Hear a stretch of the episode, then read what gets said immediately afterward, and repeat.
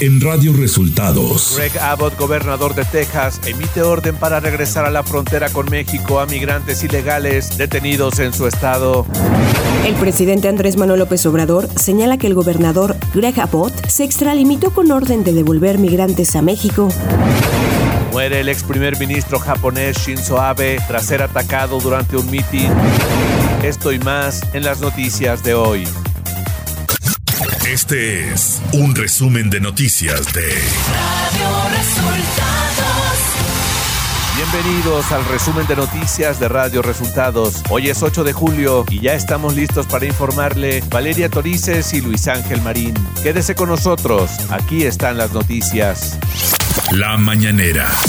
Este viernes en la conferencia de prensa el presidente Andrés Manuel López Obrador acusó que el gobernador de Texas, Greg Abbott, se extralimitó con la orden que emitió de devolver a México a los migrantes detenidos por ingresar ilegalmente a Estados Unidos. Él se está extralimitando, no le corresponde legalmente tomar esa decisión. Es algo que tiene que ver con el gobierno federal en Estados Unidos sin embargo, como hay elecciones en noviembre, entonces buscan el sensacionalismo, el amarillismo. El presidente se refirió a la ratificación de la calificación crediticia de Standard Poor's a México. Hubo una calificación eh, favorable a México porque se considera que se tienen finanzas sanas y esto pues nos eh, permite estar eh, bien posicionados en el mundo financiero, no, no está mal calificada la hacienda pública del país Andrés Manuel López Obrador dijo que la investigación por el ataque a la periodista Susana Carreño ocurrido la semana pasada en Puerto Vallarta se incluyó la hipótesis de que haya sido por su labor periodística. Se habló primero de que se podía tratar de un robo, no se aceptó solo esa hipótesis y ahora ya se incluye en la investigación la posibilidad de que fue un atentado contra su vida por, por cuestiones de su desempeño como luchadora social, como periodista. El mandatario mexicano aseguró que la salida de Carlos Morán de la dirección del Aeropuerto Internacional de la Ciudad de México para ser sustituido por el vicealmirante Carlos Ignacio Velázquez fue para dar una sacudida. Y se consideró necesario el cambio para resolver algunas este, discrepancias, molestias que habían de pasajeros, eh, mejorar el servicio y eh, también dar una sacudida. López Obrador envió su pésame al pueblo de Japón y a los familiares del ex primer ministro Shinzo Abe, quien murió este viernes tras sufrir un atentado durante un mitin. Nuestro pésame al pueblo de Japón, eh, porque ayer eh, fue asesinado, perdió la vida el ex primer ministro de Japón, Abe. Es un hecho muy lamentable. La titular del SAT, Raquel Buenrostro, aseguró que la dependencia a su cargo nunca pidió la constancia de situación fiscal. Primero, el SAT no pidió la constancia de situación fiscal. La factura o el timbrado de nómina lo único que tiene que contener es el código postal y el nombre correcto del trabajador. Y si tienen el nombre correcto y el código postal, el patrón no les tiene por qué hacer exigible la constancia de situación fiscal. Reporte Coronavirus.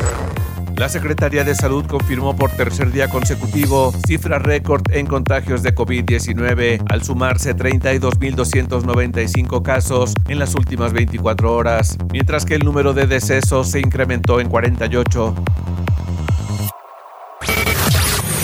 Radio Resultados. Nacional. El gobernador de Texas, el republicano Greg Abbott, emitió este jueves una orden ejecutiva en la que autoriza a los agentes de la Guardia Nacional y del Departamento de Seguridad Pública de la entidad a arrestar y enviar a la frontera de México a los migrantes ilegales que se encuentran en el territorio. A través de un comunicado, Greg Abbott informó sobre la acción estatal, la que considera que se establece por parámetros de seguridad. El expresidente de México, Enrique Peña Nieto, reaccionó ante la denuncia que el titular de la Unidad de Inteligencia Financiera, Pablo Gómez, presentó en su contra ante la Fiscalía General de la República. Por medio de su cuenta de Twitter, Peña Nieto se dijo confiado en el que se le permita aclarar cualquier cuestionamiento sobre su patrimonio, el cual dijo es legal. Alejandro Moreno, presidente del Comité Ejecutivo Nacional del PRI, acusó que el gobierno de México busca debilitar por todas las vías posibles a los partidos políticos de oposición y a las autoridades electorales autónomas, además de que se ha alterado el equilibrio de poderes y existe una injerencia permanente por parte del Ejecutivo en el Poder Legislativo y en el Poder Judicial. Esto lo dijo al participar este jueves en la reunión mundial de la Internacional Socialista que se celebra en Ginebra, Suiza, en la sede de la Organización de las Naciones Unidas.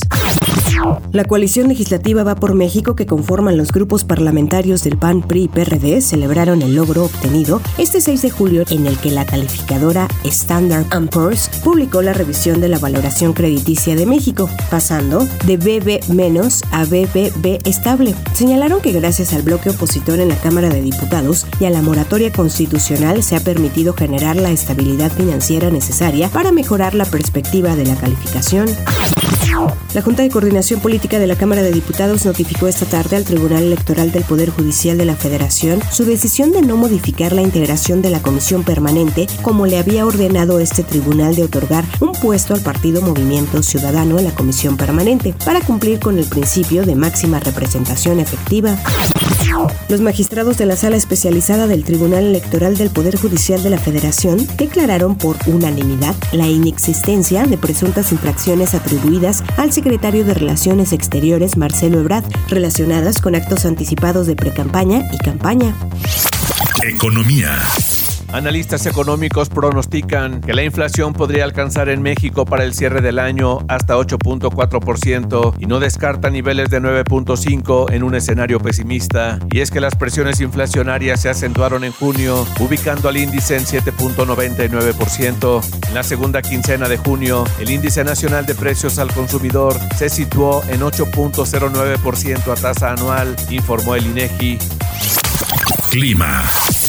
Para este día, la onda tropical número 9 se desplazará al sur de las costas de Jalisco y Colima, propiciará chubascos y lluvias fuertes sobre entidades del occidente y sur del país, con lluvias puntuales muy fuertes en Nayarit y Jalisco. Por otra parte, en el noroeste de México, el monzón mexicano, junto con inestabilidad de la atmósfera alta y un canal de baja presión que se extenderá desde el noroeste hasta el centro del territorio nacional, originarán lluvias puntuales fuertes acompañadas de descargas eléctricas y posibles granizadas en Sonora, Chihuahua, Durango y Sinaloa, incluyendo Puebla y Morelos. Otro canal de baja presión sobre el sureste del país y el ingreso de humedad proveniente del Golfo de México y Mar Caribe ocasionarán lluvias puntuales fuertes en Guerrero, Oaxaca, Chiapas y Veracruz. Por la tarde-noche, una nueva onda tropical se aproximará a la península de Yucatán, generando potencial de chubascos en esa región. Ciudad de México. El secretario de Gobierno de la Ciudad de México, Martí Batres, dio a conocer que los homicidios en la capital del país disminuyeron 60% al pasar de 5 en promedio diario a 1.8. Esto como resultado del trabajo de la Secretaría de Seguridad Ciudadana, de la Fiscalía General de Justicia, así como de los programas de prevención del gobierno capitalino. Información de los estados. Un proyecto de resolución del Tribunal Electoral del Poder Judicial de la Federación propone dejar sin responsabilidad a Samuel García por el financiamiento ilegal registrado durante su campaña a la gubernatura de Nuevo León. Los hermanos Jesús Armando y Paul Osvaldo Berreyesa Rábago, quienes fueron agredidos el mismo día que asesinaron a los sacerdotes jesuitas en la comunidad de Cerocagui, en Urique, Chihuahua, ya han sido localizados. Jesús Armando fue localizado sano y salvo, mientras que Paul Osvaldo fue encontrado sin signos vitales. Agentes de la Secretaría de Seguridad y Protección Ciudadana de Chiapas rescataron en el municipio de Chiapa de Corzo a 115 migrantes de origen centroamericano, entre ellos 28 menores de edad, informó la dependencia. En un comunicado dieron a conocer que fueron detenidos seis presuntos traficantes de personas. El Cabildo de Catepec otorgó una licencia temporal para ausentarse de su cargo al presidente municipal Fernando Vilchis Contreras, quien participará en el proceso interno de Morena para encabezar los comités de defensa de la Cuarta Transformación en el Estado de México. Radio Resultados Internacional. El ex primer ministro japonés Shinzo Abe murió este viernes tras un ataque con arma de fuego casera, esto durante un evento de campaña en la región de Nara. Shinzo Abe realizaba un discurso de campaña en un evento antes de las elecciones para la Cámara Alta Legislativa del próximo domingo cuando se escucharon disparos. El atacante identificado como Tetsuya Yamagini, de 41 años y ex miembro de la Fuerza Marítima de Autodefensa, sin que por el momento hayan sido esclarecidas las causas del suceso, que ha sido calificado como un acto bárbaro. Shinzo Abe, de 67 años, ocupó el cargo entre septiembre de 2006 y septiembre de 2007, posteriormente entre diciembre de 2012 y septiembre de 2020. En este último mandato, presentó su dimisión por problemas de salud. Así, se convirtió en el primer ministro que más tiempo ha estado en el cargo. Líderes mundiales reaccionaron ante el atentado y fallecimiento del ex primer ministro japonés Shinzo Abe. El presidente de Estados Unidos, Joe Biden, se mostró aturdido, indignado y profundamente triste. El canciller alemán Olaf Scholz dijo en un tuit que estaba aturdido y profundamente triste por la muerte de Abe, diciendo que el país está cerca de Japón. Los líderes de Israel también se pronunciaron con el primer ministro Yair Lapid, elogiando a Shinzo Abe como uno de los líderes más importantes de Japón moderno y un verdadero amigo de Israel. Por su parte, el presidente de Colombia, Iván Duque, envió sus condolencias por la muerte de Shinzo Abe a través de las redes sociales. La Administración de Drogas y Alimentos de Estados Unidos autorizó este miércoles el uso de las píldoras de Paxlovid para tratar a algunos pacientes con COVID-19. El tratamiento, que fue elaborado por Pfizer, obtuvo la licencia para ser recetado a pacientes que se contagiaron recientemente con el objetivo de evitar una sintomatología grave e incluso una hospitalización. El presidente ruso Vladimir Putin desafió a las potencias occidentales que den apoyo militar a Ucrania a enfrentarse directamente en un campo de batalla en ese país. Oímos actualmente que los occidentales quieren derrotarnos en un campo de batalla. ¿Qué decirles? Que lo intenten, declaró Vladimir Putin en una reunión con los líderes de los grupos parlamentarios rusos. Recalcó que sus propuestas para crear un nuevo sistema de seguridad en Europa han sido rechazadas, al igual que sus iniciativas para resolver la amenaza de la defensa antimisiles estadounidenses en el viejo continente y sus advertencias sobre la inaceptabilidad de la expansión de la OTAN, especialmente hacia las antiguas repúblicas soviéticas. Tecnología. Twitter está haciendo una prueba inicial por tiempo limitado en algunas cuentas de co-tweets que permite que dos usuarios se conviertan en coautores de un tweet de forma que en el momento de la publicación aparezcan etiquetados en la parte superior del mismo. La compañía explicó que el objetivo detrás de co-tweets es aumentar la colaboración entre las cuentas para que los usuarios y las empresas puedan llegar a un nuevo público. WhatsApp permite ahora a los usuarios de Android pixelear una foto, algo que era posible en iOS desde hace mucho tiempo. Así que si por algún motivo se quiere ocultar algún elemento de una foto, como la placa de un automóvil o la cara de un niño, antes de enviarlo en un grupo o chat privado, podrá pixelearse desde el editor de imágenes. Espectáculos. El grupo de K-pop T1419, integrado por Noah, Sham, Kevin, Moonwoo, Leo, On, Zero, Kyrie y Kayo visitaron la Ciudad de México para presentar su más reciente sencillo, El Sol se va a apagar, el cual es el primero que interpretan en español y presenta un sabor latino. Desde que empezamos, hemos hecho lo posible para demostrar que pueden ingresar a este mundo del K-pop en Latinoamérica y siempre tenemos el mensaje de que no se preocupen por los problemas, que podemos con lo que soñamos y que podemos tener un desafío y así mejorar, añadieron. De acuerdo con información de Bloomberg, Netflix abriría la cartera para tener la próxima película de Johnny Depp, La Favorite. El proyecto aparentemente está centrado en la figura de Luis XIV, rey de Francia entre 1643 y 1715. Desde luego, Johnny Depp sería el responsable de interpretar a Luis XIV. La producción pretende que su ambientación sea lo más fiel a la realidad, por ello será un largometraje en idioma francés. Bloomberg aclara que después de ser estrenada en cines, 15 meses después, lo hará exclusivamente en Netflix Netflix de Francia.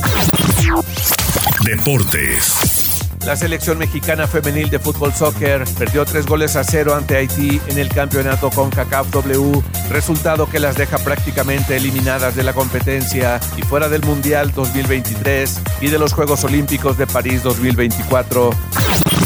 El gobierno de Qatar dio a conocer que no se venderá alcohol dentro de los estadios de la Copa del Mundo de este 2022 y solo podrá comprarse antes de entrar y al salir de los estadios debido a las medidas estrictas sobre el alcohol del gobierno qatarí.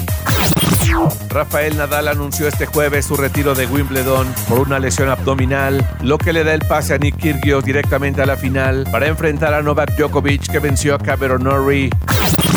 Y hasta aquí las noticias en el resumen de Radio Resultados. Hemos informado para ustedes Valeria Torices y Luis Ángel Marín. Que tengan un excelente fin de semana.